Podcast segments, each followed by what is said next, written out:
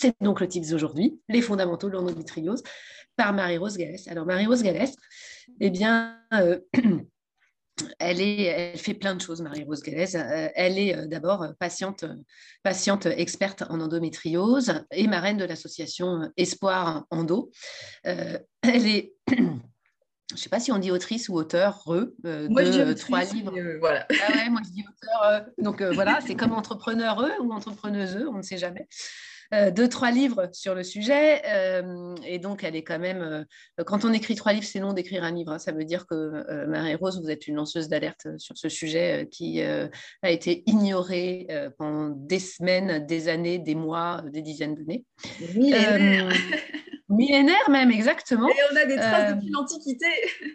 Ah, c'est vrai? Ah, ben super. Ah, mais je ne savais pas ça. Incroyable. Et on est euh, vous êtes animatrice euh, d'un podcast euh, fait avec MedCheck Studio, qui va aussi être partenaire pour notre podcast qui s'appelle Les experts de la santé, qui sort bientôt, et qui s'appelle Endométriose, mon amour. Et donc, quand on est lanceur d'alerte, moi, je vois que ça marche, hein, puisque là, quand même, il y a un gros raout ministériel autour de l'endométriose enfin vive la santé euh, de la femme euh, un peu égale et qu'on prenne en compte un peu euh, ce qui se passe pour la santé de la femme et que ce ne soit pas complètement ignoré.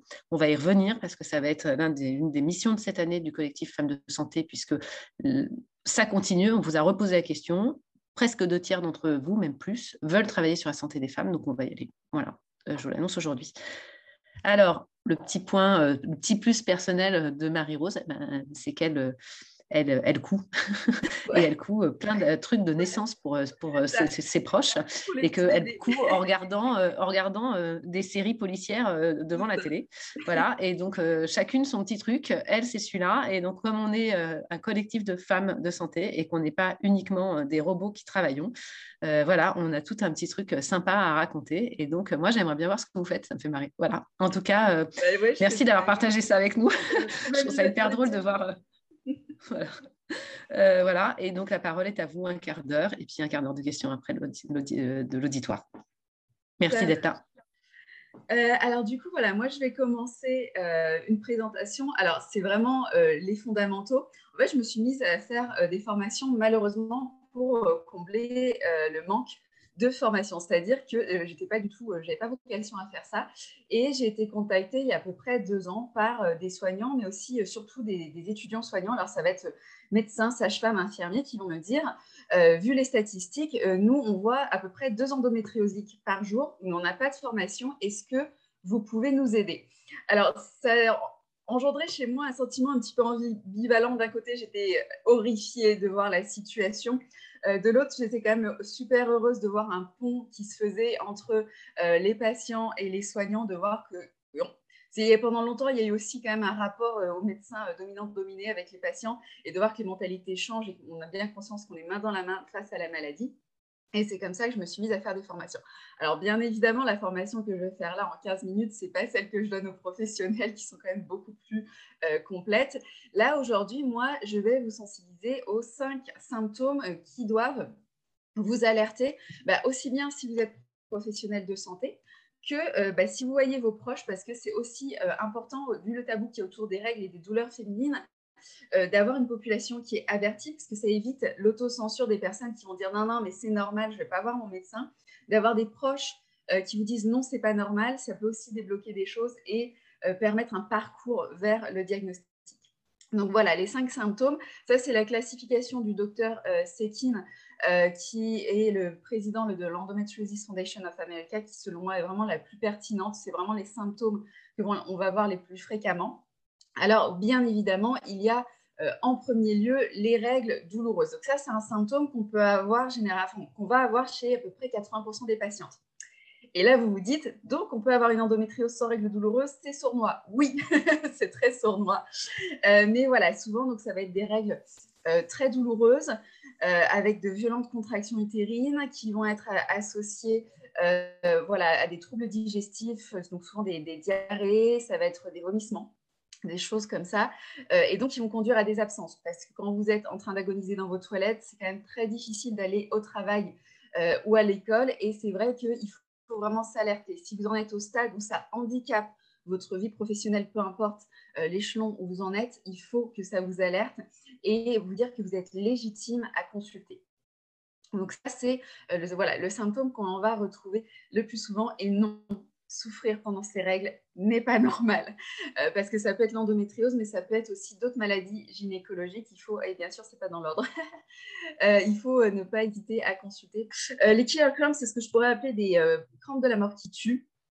Donc en fait, ça va être des violentes contractions utérines qui sont aussi importantes qu'un accouchement, qui, sont voilà, au moins aussi douloureuses qu'un accouchement. Ça peut être au point euh, de voir euh, euh, son utérus se contracter de l'extérieur, donc ce qui est assez déstabilisant et assez impressionnant.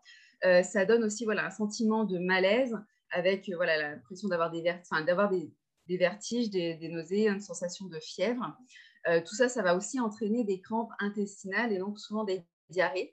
et, et, du coup, voilà, ça aussi, c'est un symptôme qui est très fréquent euh, et c'est vrai que quand on, voit euh, les médecins qui parlent de crampes menstruelles, ça me fait euh, assez rire parce qu'on est au moins sur le stade d'un accouchement. Souvent, les endométriosiques qui souffrent de ce symptôme trouvent que l'accouchement est assez fun à côté.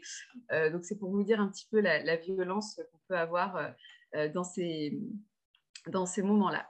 le troisième symptôme, ça va être les douleurs pendant les rapports. Donc, c'est vrai que c'est un sujet qui me tient à cœur parce que c'est quand même une douleur qui va toucher 60% des malades et on, ne parlait pas euh, quand j'ai sorti mon premier livre Endo et Sexo. Euh, d'ailleurs, tout le monde m'a prise pour une folle parce que bah, si vous trouvez que le tabou il y a un gros tabou autour des règles, euh, le tabou autour des douleurs pendant les rapports chez la femme, le plaisir féminin, alors là, on atteint des sommets. Et donc, souvent, c'était un symptôme qu'on allait prendre en considération au moment du diagnostic et dont on ne parlait plus après. Donc, les sexologues n'avaient pas de solution, les gynécologues n'avaient pas de solution. Et euh, c'est comme ça que je me suis retrouvée à écrire mon livre. Et donc, ces douleurs, elles vont être assez atypiques. Euh, ça va être des douleurs à la pénétration, mais pas à l'entrée du vagin, au niveau euh, du fond du vagin, un petit peu comme si on allait taper sur un bleu au fond. Ça va être aussi des douleurs après orgasme. Donc voilà, il y a ces deux volets dans les douleurs pendant les rapports. Ça, c'est le troisième symptôme le plus fréquent. Et on a les, douleurs digestives. donc ça, c'est un sujet aussi dont on parle assez peu. Euh, qui est un sujet très tabou. Euh, c'est vrai que c'est un, sujet dont on ne va pas parler, tout ce qui est douleur à la défécation, tout ce qui est euh, maux de ventre, donc qui, qui ressemblent un petit peu donc, à tout ce qui est finalement gastro, maladie de Crohn, syndrome du côlon irritable. donc ça va être des vents, un ventre extrêmement gonflé, un petit peu comme si on était enceinte, mais en, en l'espace de 20 minutes. Donc ça, c'est créé par l'inflammation de l'endométriose. Ça va être des diarrhées, ça va être des constipations, ça va être malheureusement parfois une alternance entre diarrhée et constipation. Et ça va être aussi euh, des douleurs au niveau du rectum à la défécation, puisque euh, souvent euh, cette région est atteinte. Donc, soit c'est le rectum qui est directement atteint par l'endométriose, soit ce sont les ligaments hétérosacrés. Donc, les ligaments hétérosacrés, ça fait un petit peu comme une fourche qui est rattachée à l'arrière de votre, votre col de l'utérus et qui rattache votre utérus au sacrum. Et en fait, le côlon passe en fait entre ces ligaments hétérosacrés. Et c'est à ce moment-là où forcément, à la défécation, euh, ça va entraîner euh, d'atroces douleurs. Euh, il y en a pour qui c'est vraiment au point d'être en larmes chaque fois qu'elles vont en toilette. Et bien évidemment, à long terme, cela abîme le plancher pelvien. donc, les dernières douleurs qui malheureusement commencent à être prises en considération pour, pour, en France, mais euh, c'est vrai que ça a longtemps été assez ignoré. C'est ce qu'on appelle des euh, douleurs neuropathiques. Et donc, ces douleurs neuropathiques, elles sont euh, très particulières. C'est des douleurs qui ne vont pas se soigner par des traitements classiques. Ce sont même des douleurs qui vont être aggravées par les opiacés traditionnels. Donc, il faut vraiment ne pas hésiter dans ces moments à aller consulter un algologue, qui est un spécialiste de la douleur. Et ça va être des douleurs un petit peu étranges. En soi, ça va pas être comme quand vous faites mal, quand vous avez une contraction où finalement on a vraiment une douleur qui est aiguë, qui est lancinante.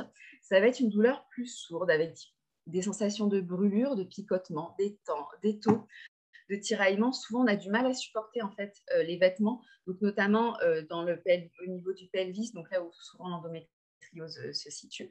Et ça peut entraîner ce qu'on appelle une hyperalgésie, c'est-à-dire qu'en fait, l'endométriose, à force d'endommager les nerfs, on va commencer par déclencher des douleurs neuropathiques. Et puis, en fait, au bout d'un moment, ces nerfs, ils vont plus trop comprendre les messages de douleur.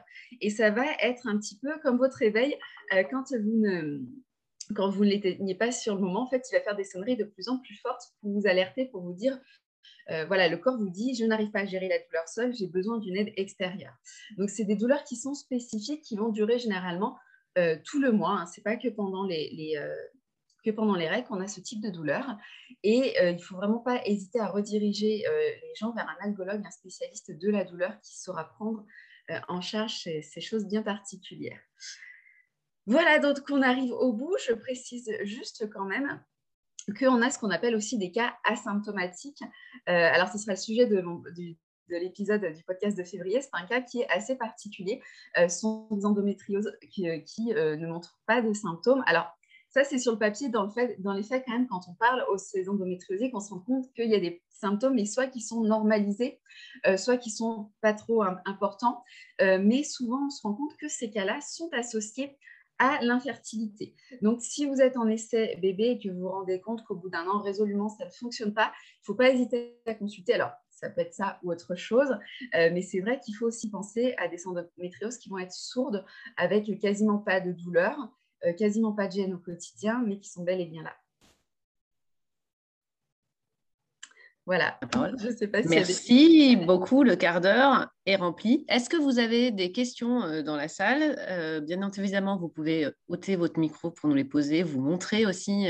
voilà, on, est revenus toutes, toutes ensemble, donc montrez-vous. je vous laisse sa parole. Moi, j'en ai deux, et donc, mais je vous laisse les poser puisque la parole est à vous. N'hésitez pas, il n'y a pas de questions bêtes. il y a juste les gens qui veulent comprendre.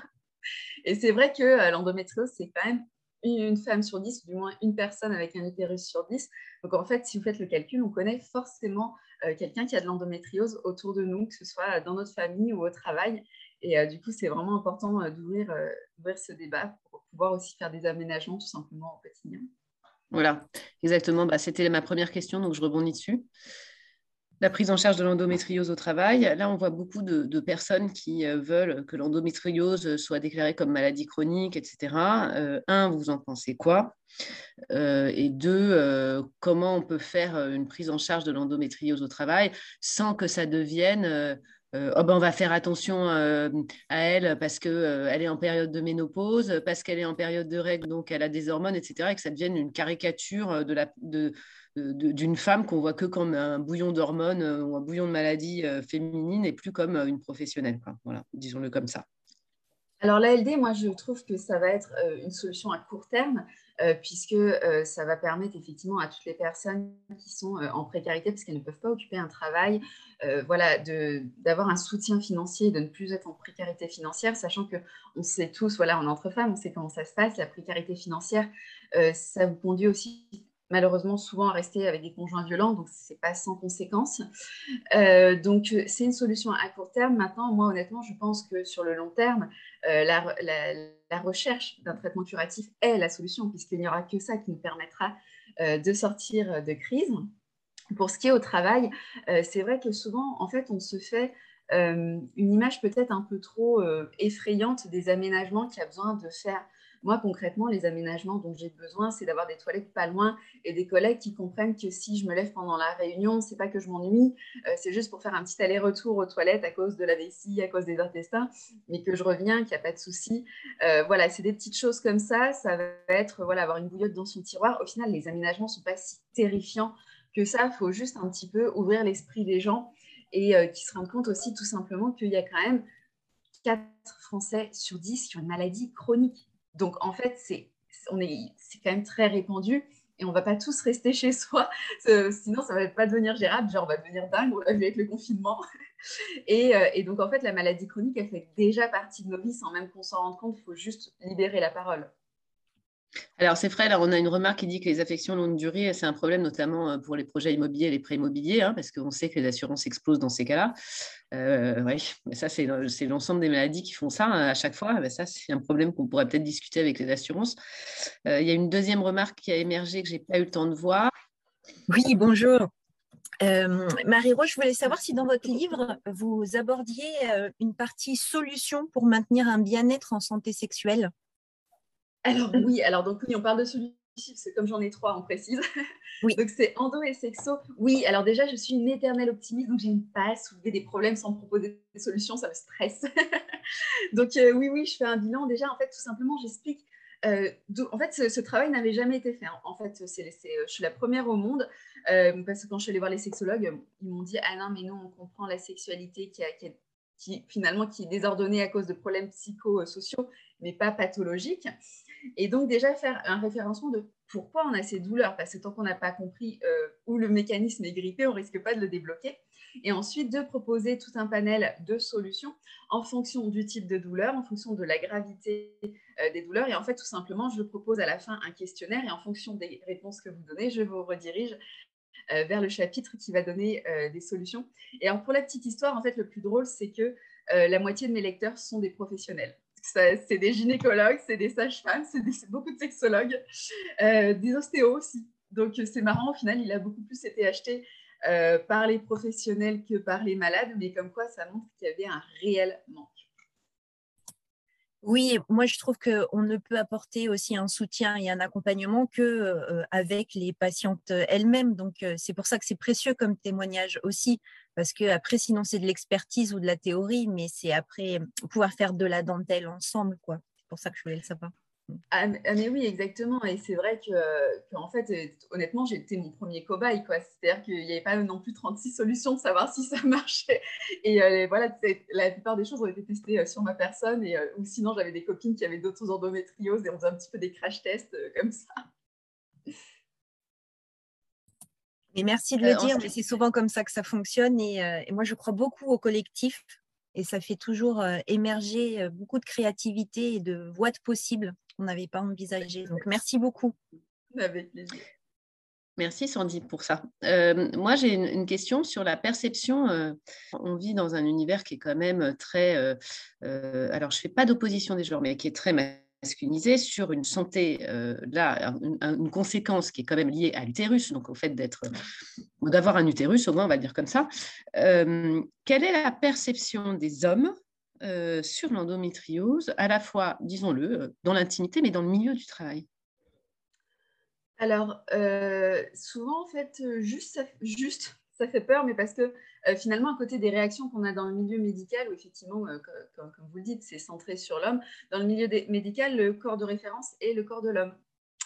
Euh, du coup, les adaptations nécessaires aux personnes qui portent un utérus euh, ne sont pas prises en compte. Donc, au final, euh, je trouve que dans le privé, enfin dans le non médical, les réactions sont moins violentes. C'est plus souvent de la peur. C'est vraiment, c'est assez marrant d'ailleurs parce que c'est des petits garçons de oh là là là là, c'est un truc de fille, ou là là là là. souvent, il y a ça. Quoi. Moi, je me souviens de la fois où j'ai dit à un collègue qui me dit Ah, ça va, vous êtes revenu de votre congé maladie. Alors, du coup, c'était quoi votre, votre séjour aux urgences? Et je dis euh, bah, un kyste ovarien qui a, qui a explosé. Et là, il est devenu livide en disant Ah bon, bon, bon, bon, euh, bon bah, si vous allez mieux, c'est l'essentiel. Et en fait, il n'y avait rien de grave, c'était juste un kyste ovarien. Donc, souvent, il y a une peur. Euh, il y a aussi du. Alors, dans le privé, il y a un peu du sexisme bête et méchant de Ah bah, si elle est malade, elle fera moins de tâches ménagères. Pour avoir fait passer des questionnaires, je vous assure que c'est une réalité. voilà, c'est Charles Montal. Bonjour. Euh, est-ce que quelqu'un a une autre question? Alors, je vois qu'il y a une question sur la, euh, chirurgie. Alors, euh, oui, effectivement, on peut avoir de bons résultats avec une bonne chirurgie. Alors, par contre, il faut vraiment, vraiment une bonne chirurgie, sinon ça peut aggraver les choses. et ce que j'explique, c'est, alors pour le coup, dans, ce livre-là, il y a des schémas explicatifs. En fait, l'endométriose, c'est un petit peu comme une mauvaise plante, en fait, c'est un peu comme un, pissenlit. Euh, si vous coupez votre pissenlit, eh bien, la semaine d'après, il aura repoussé.